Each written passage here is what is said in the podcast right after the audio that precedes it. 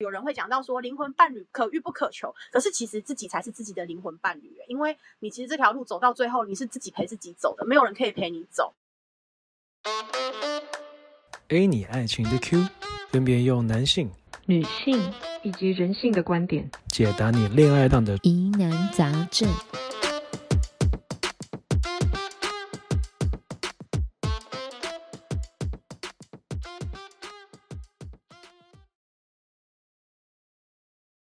Hello，晚安，大家好，今天是二零二二年的六月二十一号，礼拜二，又来到我们 A 你爱情的 Q 开心又欢乐的讨论时间。然后我们每个礼拜二的晚上八点半，我们都在 Clubhouse 上，分别从男性、女性、人性还有智商师的观点，跟你一起探讨两性的议题。我是今天的主持人 LP。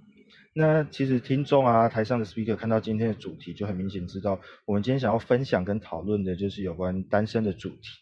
那我们先介绍一下今天的 speaker，首先是色艺兼备、人生阅历丰富的房地产专家 Elsa。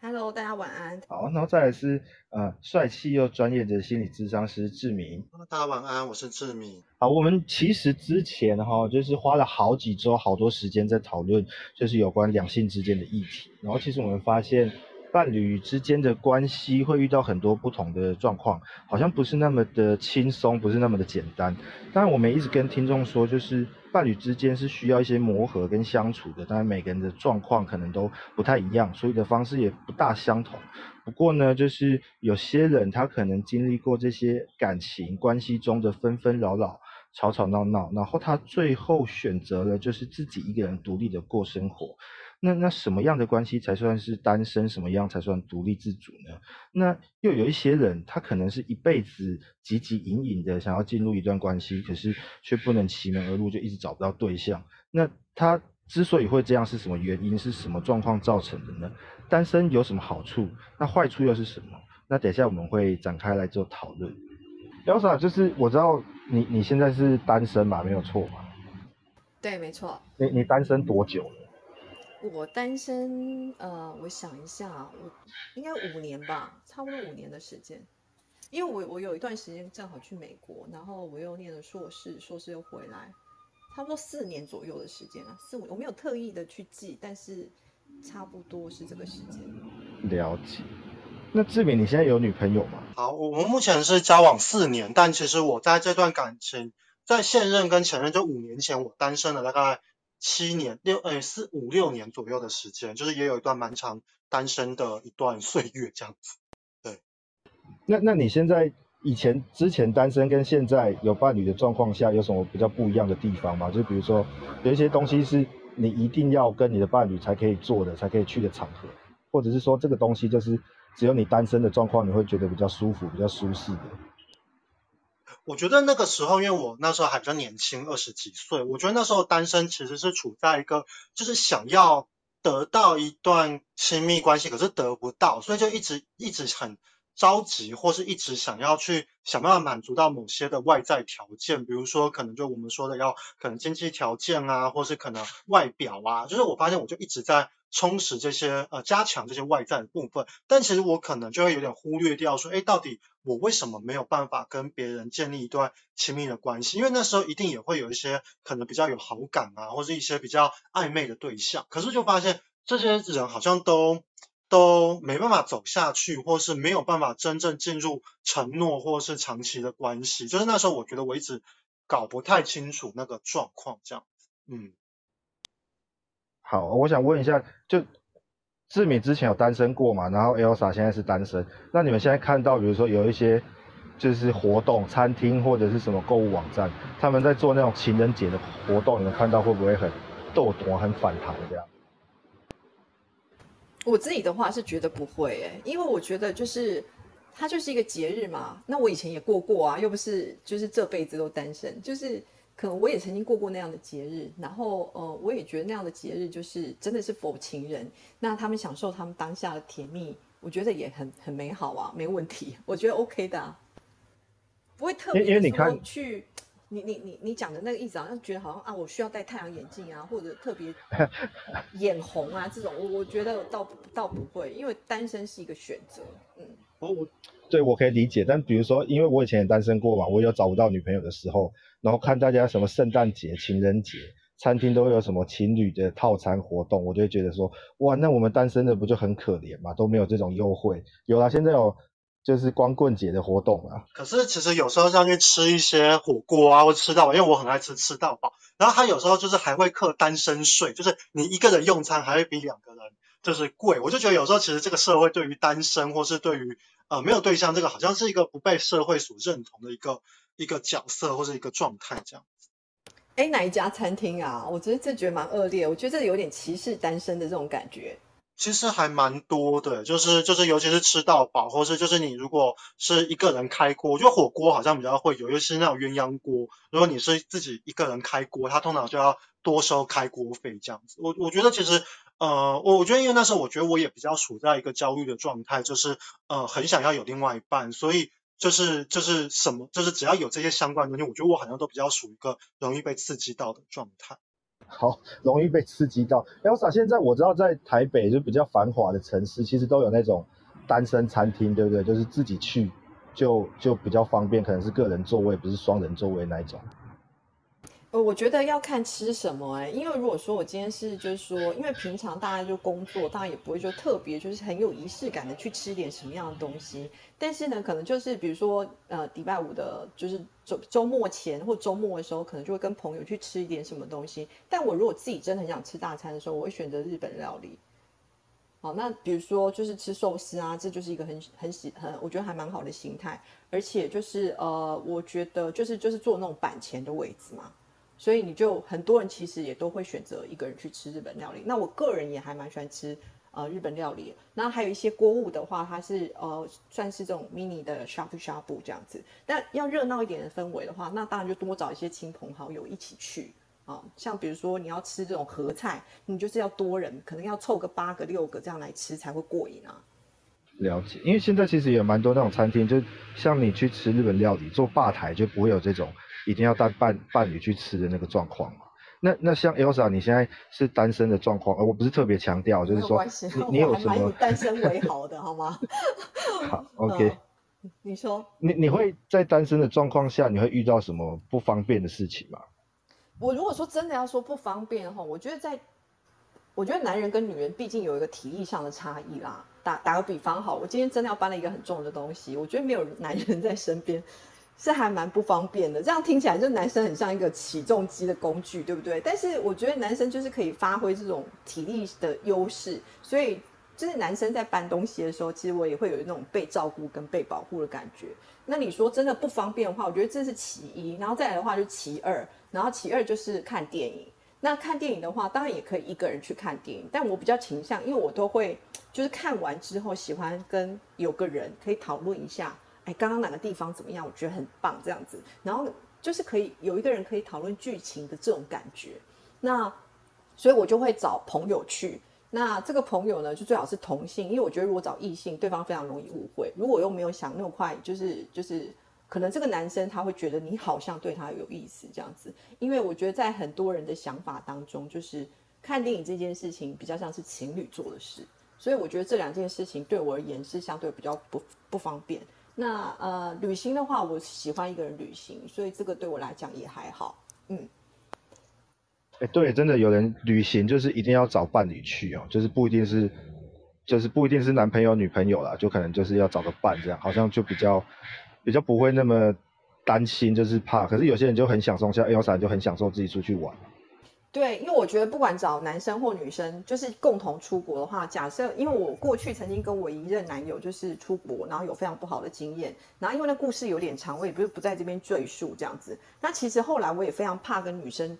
就是不管去吃饭啊或者出去玩都一样，因为他们都是永远就是相机先吃，然后呢到了一个景点之后呢，要拍个就是百八十张照片才愿意到下一个地点去，我就觉得这样子很累。所以就是呃，可能一天下来根本就走不了多少地方，然后大部分时间没有怎么讲，我我比较属于是那种活在当下，享受当时的这种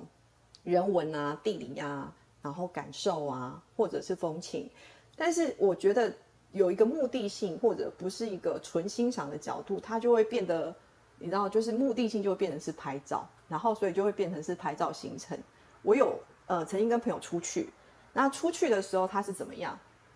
就比如说，呃，他到，呃，我们那一次是一起去加拿大，然后呢，他就到那个地方，然后他就拍个照，然后他就走了，他就走回，因为那一次是比较特别，是，呃，这有个前提啊，反正他就跟了一个团，那一个人是比较贵嘛，就是刚刚志明讲的，他们这种会有这种，呃，他会一个房间，他会加你，因为你一个人去。所以他就会多收你另外一个人的钱，因为你是一个人睡一个房间。所以当时我就有另外我那个朋友就找我说，问我要不要去。我说哦好啊，那我去啊，我跟你去这样。那我等于就是补上那一半的费用嘛。所以那一次我们是跟团，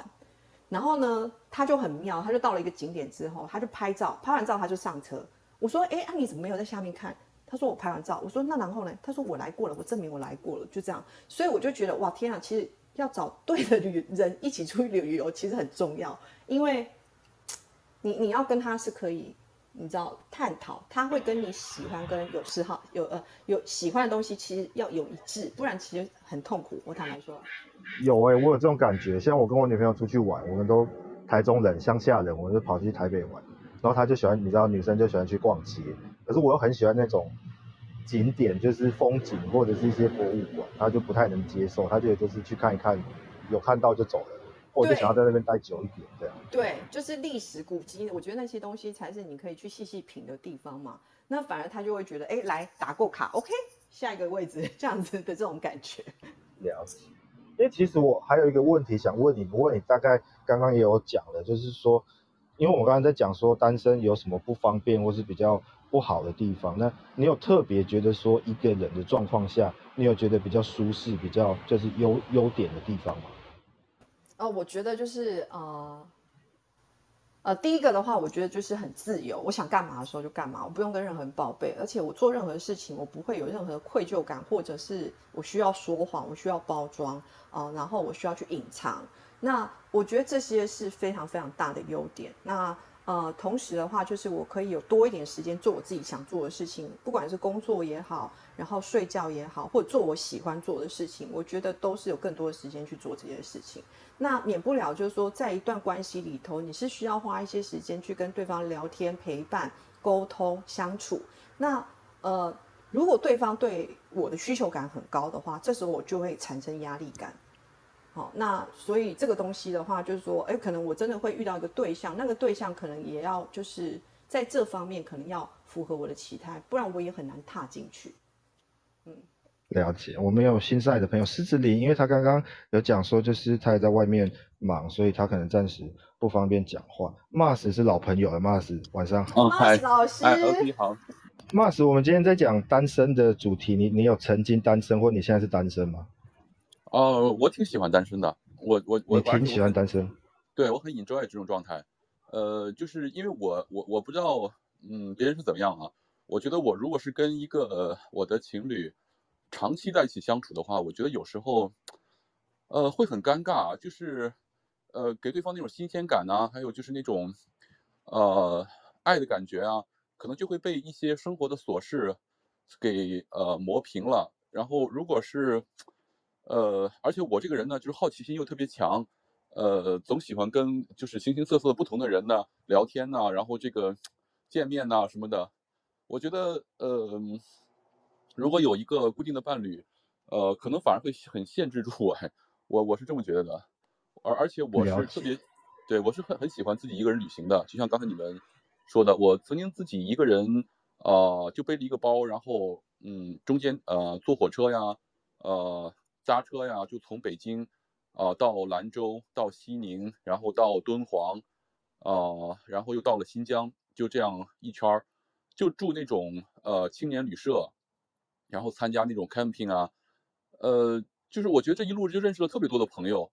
呃，就是经常就是在一个酒吧里，然后几个都是自己一个人出来的人就聚在一起聊天，然后有一个朋友就说，哎，我我知道哪哪哪个就是另外一个地方还有另外另外一个局，呃，可能还有一个就是嗯民谣的局，我们一起去听他们唱歌吧。然后我们就根本就不认识，我们打上一个车，然后我们就去了，就又听又去那儿唱歌喝酒，然后又玩一晚上，然后第二天。有一个联系方式，我们就各自就去玩各自的，然后，呃，到下一个城市可能又在青年旅社呀，在什么呃一些活动上又认识一些不同的朋友。就是我觉得你如果是跟情侣出去的话，可能就没有这么大自由度吧。呃，Mars 老师刚刚讲的这个东西，我非常有共鸣。因为有时候 我是出去参加这种，就是因为我都是可能到一个地方，然后我会买那个地方的 one day tour，然后呢，就是可能在同一团上面就会认识一些朋友啊，然后就会聊一些东西啊，然后就每天的旅程里面都会发现不同的惊奇跟惊喜，然后我觉得那是旅游里面很大的一个乐趣。嗯，对对对对，就像是就真的是你如果是跟呃，当然了，这个是各有各的好处吧。如果是跟一自己特别热恋的情侣出去的话，呃，可能两个人在一路上会有那种爱的见证啊，那种很很甜蜜的旅程啊什么的。我但是你如果自己一个人出去呢，可能就会呃接触更多的不同的人呐、事啊，呃，就这种不确定性因素会更大一些。就是看你喜欢哪种类型吧。我觉得呃，就是你只要 enjoy 这种状态的话，其实都是蛮好的。了解，因为其实我有这种感觉啊，因为像我以前单身的时候，如果要出去喝酒，我就不需要担心我女朋友的状况，就是不管她有没有跟我一起去，如果她有跟我一起去，那我就要担心她有没有喝醉，我不要送她回家。如果她没有跟我一起去，我要担心我如果喝太晚，她会不会不高兴？就我自己一个人，我就可以喝得很开心这样。对啊、就就单身汉的快乐嘛，我们男生都懂的。对，那 Mars 像你刚才有讲说你是一个人去旅行，有一些比较好的经验，你也觉得比较自在。那因为大陆跟台湾的环境有点不太一样，那你你在大陆的状况，单身会不会被收所谓的单身税？就是你出去吃饭或自己干嘛会比较贵这样？啊，没有没有，大大陆我觉得还真是没有这种事情吧。我觉得，呃，呃，而且好多这种一个人出去玩的，呃，而且好多女生也也是自己出去玩。我在路上，呃，还真是遇到了不少这种，呃，有的是什么失恋的，然后有的是那种，嗯，毕业给自己一个毕业旅行，然后就跑到那个大西北那种很偏僻的地方，呃，就这样到处转啊，看一些名胜古迹啊什么的，呃。因为那边本身就很便宜嘛，呃，物价很低，呃，可能住一个青旅一晚上也就几十块人民币，呃、吃一顿饭也就是一二十块钱人民币，就感觉无所谓啊。但是如果是在大城市的话，嗯，像这种呷哺呷哺啊，或者是你们刚才说的那种日本料理啊，对于这种单身的这种人也是蛮友好的。呃，呃，我我是呃经常喜欢自己一个人去那个小酒馆，然后。就呃喝得酩酊大醉，然后就是呃 那种状态，就是有时候自己很苦闷的时候，嗯，有时候需要一种呃情感或者是内心的一种沉淀。我、就是你可以这个时候你可以找一个人来倾诉，把你内心的一些想法跟他说一说，但是这个感觉不一样。那有时候你自己在心里去沉淀一下，去发酵一下，去憋一下，嗯，有时候你的这个体会，你的这个领悟会更深一些，嗯。而有时候你有时候确实是不太愿意去，有些事情不太愿意跟别人分享的时候啊，自己一个人喝一点，然后有时候静静静的走一走，其实也蛮好的。我觉得有时候在小酒馆跟人家跟陌生人分享也是一个蛮好的体验啊，因为他就是不认识你，然后你不认识他，就哎可以互相聊聊天，然后什么都可以聊，然后心事也可以聊，我觉得挺好的。所以 Mars 基本上我听你讲起来，好像你自己单身的状况比较没有什么遇到不太方便的事情，对不对？对对对对，我而且我基本上都还行了解，因为像我们在台湾啊，就会有一个之前，因为我们有蛮多影剧作品都在讲单身的故事，然后之前也有一个网络上在传的。就是孤独量表，然后就讲说什么一个人去逛超市啊，一个人去吃麦当劳，一个人去咖啡厅，一个人看电影，一个人吃火锅，一个人唱 KTV，然后他最终最终就是一个人去游乐园。我是不会一个人去游乐园的，一个人去游乐园是有点怪怪的，一个人搬家，然后一一个人做手术。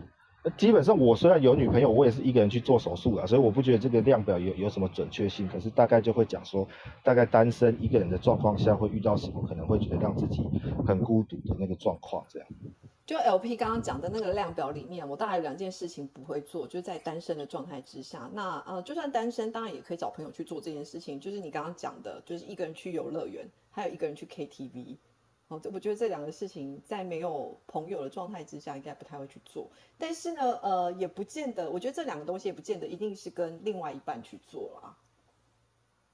不是一一个人去游乐园真的很奇怪，但一个人去 KTV 我可以理解啦，就是。他可能失恋，想要沉淀，他可能不会喝酒，他选择的方式就是自己去唱歌。就我有看过一些人是这样做了，但是一个人去游乐园，我是真的不太能理解，就对了。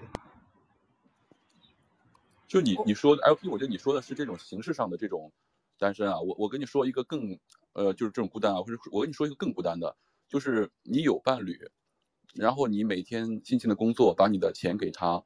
然后你有什么事儿他还不理解你，你有什么事儿还没法跟他说，他还跟你不一条心，那个孤独是更孤独的。哦，这个是有伴侣的孤独，我觉得更孤独。没错，我认同这个说法。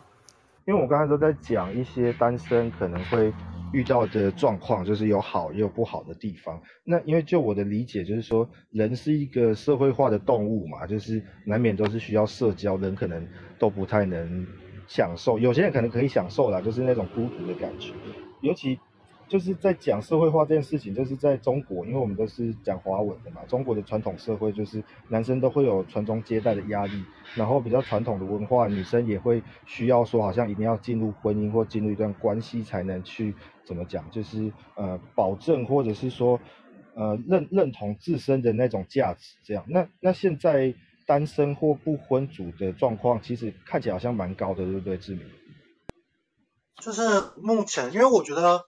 目前现在那个大型的统计数据大概只能看到有没有婚姻状态，因为这个东西比较在户口名簿上比较好调查。可是就是呃，至少现在在三十到五十这个适婚年龄层，目前没有结婚的大概是将近过半，大概接近五成左右，大概是四十几趴。那其实这个四十几趴其实就包含了单身或是有伴侣但没有结婚的状况。但我自己观察身边的话，大概是一半一半吧。对啊。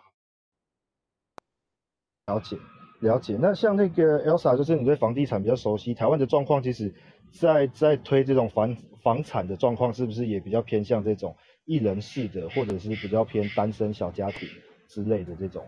建案这样？嗯，OK，我因为我以前就是有就是呃中介公司股东的背景，然后也曾经做过代销，然后现在有投资房地产。所以呢，其实我们从那个形态上会有做一些转变。当然，从以前的三房、四房这种是一种，就是大概就是可能是呃家庭这种家庭呢，有可能是两代同堂。然后呢，到后来就是变成一种比较小的居室。小的居室的话，可能就是小家庭的类型。所以可以看得到，现在台湾的房地产主流的市场都是在两房。那现在呢，渐渐的有慢慢的导向。那呃，我先我不我必须要讲说，这个平数的减少跟房价的上升是有绝对的关系，就是因为总价，比如说我们的人均购买大概就是可能一千五、一千八，这个可能是一个基准点。那但是现在的房价因为推升，没有办法买到更大的平数，所以也就平数渐渐的缩小。那呃，我觉得这几年来，就是这两年大家都知道台湾的房地产涨得非常非常多哈。那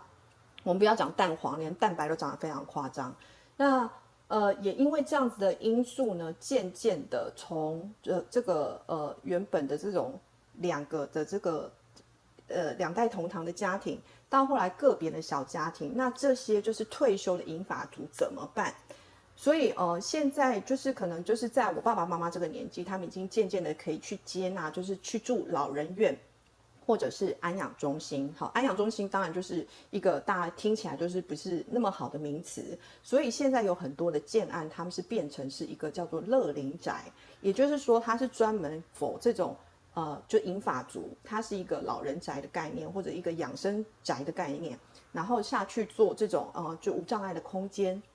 然后为自己未来退休做一个规划。那呃其实台湾现在目前有非常多的这种就是呃。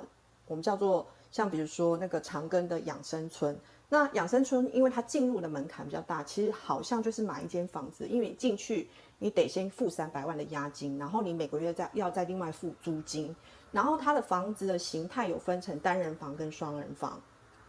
可是呢，如果说你自己买的一间房子，是你等于是把这个三百万买下来是你自己的房子，你就是像付贷款的概念。所以就是，即使你年纪大了，你也是有个地方可以有个居所。那同时呢，可能这一栋好，他们的户数通常都不是太多的，这种乐龄宅可能都是大概在一百户左右。那也都跟你差不多，都是一个退休的年纪，然后比较有共同的话题，然后同时他们还会有共同的这种呃叫做呃就是一个就是娱乐的空间，甚至有的连餐厅都会帮你做好，这样就你不用去煮这样子。因因为像我们刚刚，嗯，我们刚刚在讲说，就是单身会遇到什么状况，好像我们会少到少提一个，就是台湾都会讲说，如果你是单身老人的话，你很难租房子，对不对？对，确实是有这样的状态，因为就是普遍的话，呃，因为我自己身边有朋友是做代租代管的，那他们会觉得说这个房子啊，有一种状态，他会租给老人家，就是他，嗯，你知道我们台湾其实有一些房子是就是我们叫做政府的资产再利用，那它有可能本来是军宅，然后或者它本来是这种军警的宿舍，然后呢，它就会转包给这个外面的厂商。然后这个厂商呢，他就是稍微做一点就是装修，然后让它可堪住。那因为它原本还是会比较陈旧的，毕竟是就是等于是资产在火化的这种概念，那他可能就会租的很平，大概可能一个套房就是租八千块、七千块都有。那我朋友就有一个案子，他是在万华，然后他大概有十几间，然后租的全部都是老人，因为政府当时他跟政府提案的时候，他就是有去讲说，他就是要去。呃，帮就是租的人，就是可能超过六十岁以上，好，然后他的租屋族群就是这样子，所以当时就是政府就是跟他有一个，就是决定把这个房子，呃，应该是说把这个资产租给他。那他租给他的费用是多少？租给他是三千块，但他后来他是租八千。那当然他中间有花一些整修的费用，还有他也需要去管理它这样子。所以这种就是限定族群，呃，族群的这种出租方式，确实也有人在做。那你刚刚讲说，在一般民间，不是在这种政府机关异业合作的状态之下，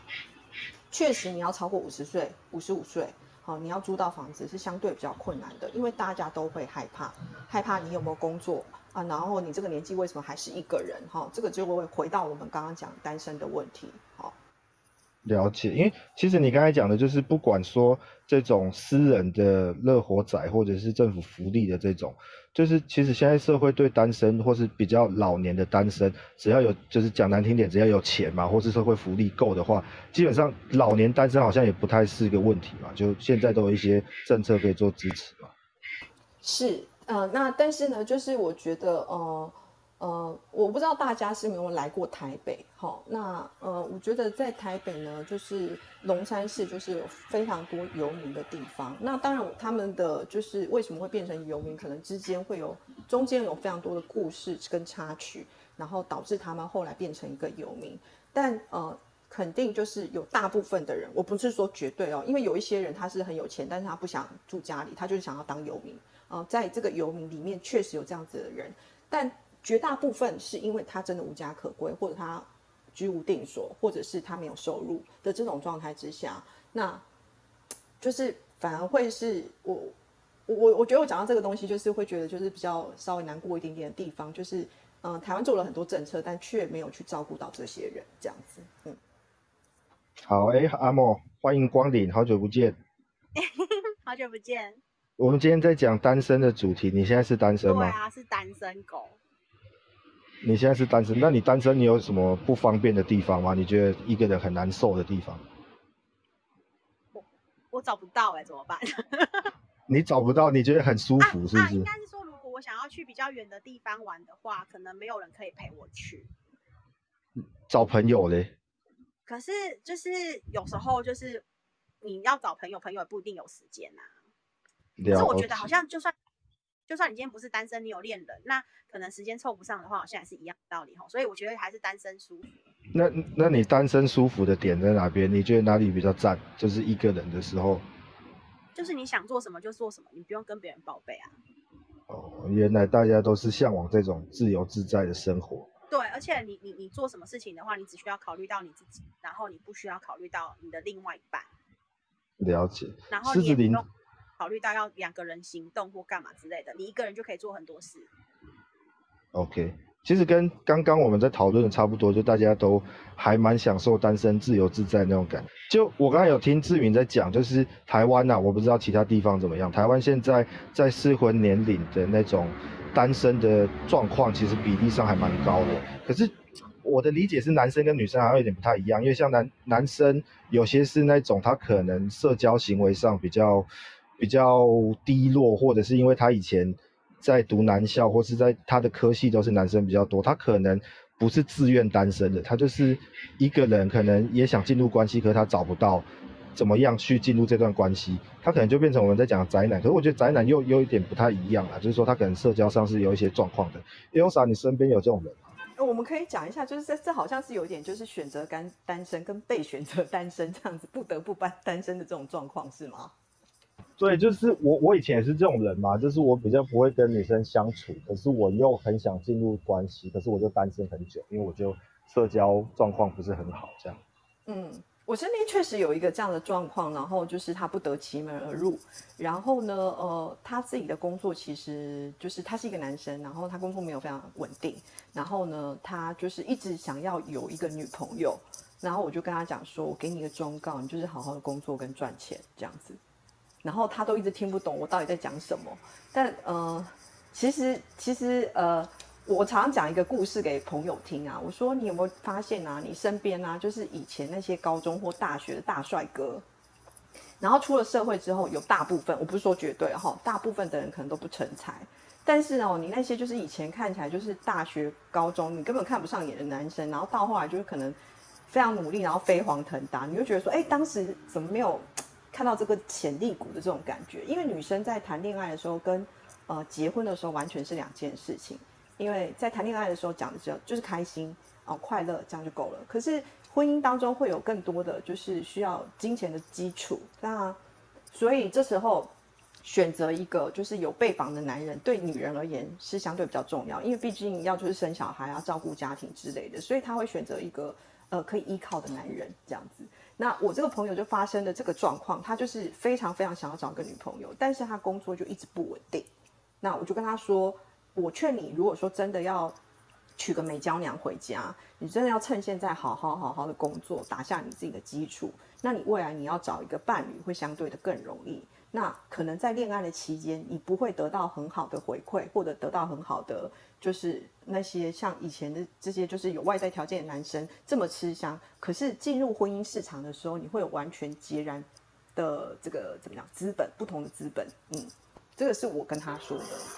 但有没有可能，就是他就跟工作结婚了？哎，有可能啊。如果说这个男生他选择了工作，我觉得那也是一个选择。我觉得选择工作、选择单身都是一种选择。可是人都有选择的权利。那就算你要选择有伴侣、有婚姻，我觉得那也是一个选择。重要的是开心快乐。你觉得你的人生这样子很棒、很 OK，对得起自己，我觉得这是最重要的。那比如说像我最近，我就特别想说，哎，我想要再找一个男朋友。哎，可是我想跟我会不会去做，我觉得这是两件事。那会做了跟会不会遇到适合的，我觉得这又是两件事。这样子，因为我觉得，嗯，当年龄越大，会想的事情就会越多，然后要磨合的东西是越多。那以前我都很不相信一句话，就是说啊，爱情就是一种缘分这句话。但我现在慢慢的相信这句话，就是真的是需要一些缘分。我可以回应一下那个 Elsa 的那个刚才说的那段吗？好啊，啊，就是呃，你说的那个，嗯，需要两个人在一起啊，真是需要找一个好的伴侣，需要缘分，这个事情我特别赞同。我在我心目中，我觉得，呃，人呃跟伴侣可能呃这种生活状态啊，可能有有有这么几种吧。我觉得最好的是两个，你有一个很好的伴侣，呃，你们两个呢能够起到一种相互支撑、相互理解啊，然后又很好的合作啊，这种呃很好的关系，就是在情感上又很好。但是在生活中呢，你们两个又能够起到一种，呃，互相 support 的那种关系，这个是最好的了。但这个就像 Elsa 说的，这个是需要缘分，需要机遇，也需要你自己，呃，要成长，要需要去学会调试自己，可能才会遇到这么一个很好的伴侣，并且能够长期的经营。那么如果你没有达到这个状态呢，那其实你自己是可以选择第二种状态，就是可以很自己很精彩的单身，就是你虽然现在还没有找到那个伴侣，但是你自己呢？经营好自己的状态，自己好的事业，你自己可以 handle 一些事情，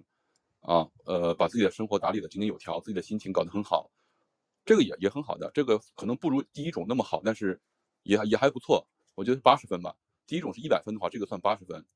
那么我觉得就是呃，就就再差一点的，可能就是一个人就是凑凑合合的活着，这个可能就是六十分吧，就是及格。呃，就是你可能就是事业啊或者什么呃。经营的不是那么好，但是也还过得去。呃，最差的可能就是两个人在一起，就是很不好的活着，就是互相消耗对方，然后又互相，嗯，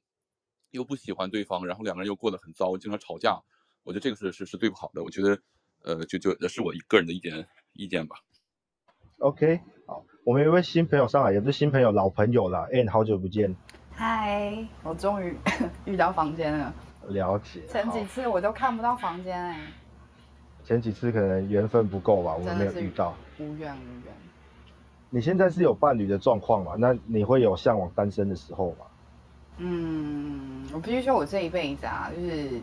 从小到大都很想要谈恋爱，一直都想要谈恋爱。所以我觉得这个归咎于就是原生家庭的部分。我觉得每个人都一定会对，就是追求群居，或者说有有伴侣。这个伴侣不一定是哦，我们想的异性或者什么，一定要就是怎么样子的伴侣。可是我所谓伴侣，就是只可以平衡自己的生活，家人也好，朋友也好，同事也好，工作哦，其他的自己的兴趣也好，你一定是能够平衡自己的生活，然后对这个部分的渴求不是那么的畸形的时候，我觉得才会。遇到好的对象，我过往的时候，我觉得我自己对于恋爱的渴求是相当畸形的，就是非常迫切、极度的需要有人能够陪伴我、疼爱我等等的。然后直到后来，呃，结了婚，然后再更后来，过了很长一段时间，发现自己想要的生活跟想要的爱情的面貌，才有了现在的模式。但是，即使是了解自己样子的爱情，也必须让自拥有。就是具备足够的条件，能够等到这样子的爱情。